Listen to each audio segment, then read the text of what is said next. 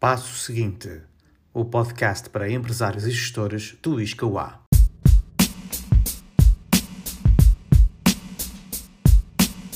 Por Paulo Figueiredo. Uma das medidas excepcionais aprovadas pelo Governo com impacto no normal funcionamento das sociedades comerciais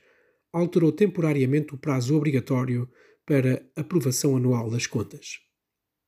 A Assembleia Geral de Aprovação de Contas, que por obrigação legal deveria ser realizada até ao final de março, poderá excepcionalmente ser realizada até ao final do mês de junho de 2020. Se é verdade que a origem desta pandemia se situa ainda em 2019, não é menos verdade que os seus impactos se fazem sentir de forma vincada já neste primeiro semestre de 2020 e não no período de 2019. Esta realidade não pode deixar de ser relevante no âmbito da normal apreciação da situação anual de cada empresa, especialmente porque os impactos, já valorizados nestes últimos meses de 2020, são conhecidos antes da aprovação das contas relativas a 2019. Desde logo, é o próprio Código das Sociedades Comerciais que estabelece que, no âmbito da aprovação de contas, o relatório de gestão deve conter uma descrição dos principais riscos e incertezas com que a sociedade se defronta. A norma contabilística de relato financeiro número 24 inclui, nos seus princípios gerais de divulgação de acontecimentos após a data do balanço, aqueles acontecimentos favoráveis ou desfavoráveis que ocorram entre a data do balanço e a data em que as demonstrações financeiras foram autorizadas para emissão pelo órgão de gestão.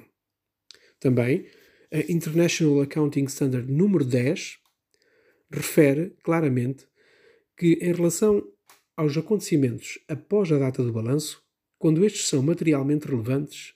a ocultação dos seus impactos poderia influenciar decisões dos utilizadores da informação financeira. A própria Comissão de Normalização Contabilística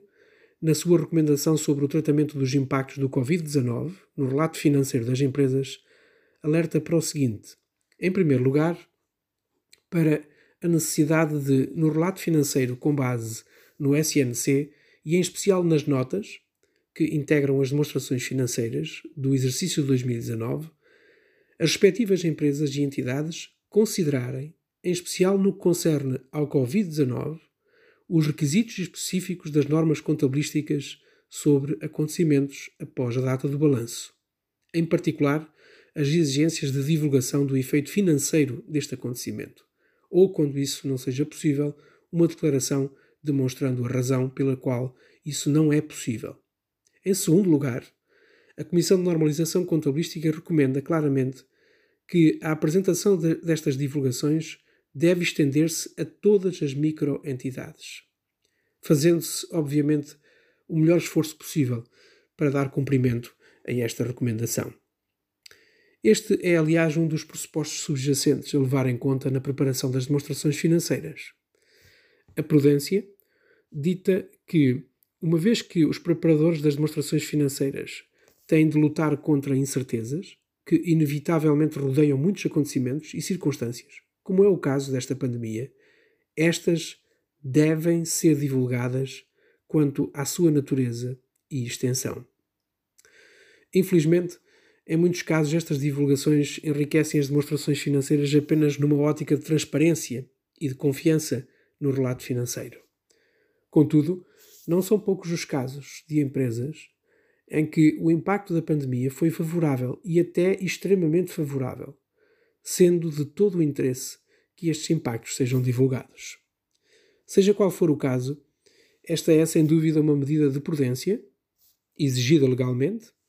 que visa não apenas manter todos os interessados informados acerca dos impactos da pandemia na empresa, mas é também uma oportunidade para os gerentes e administradores das empresas demonstrarem quais os impactos reais da pandemia e divulgarem que medidas tomaram ou ainda venham a implementar para mitigar ou até se sobreporem a estes efeitos.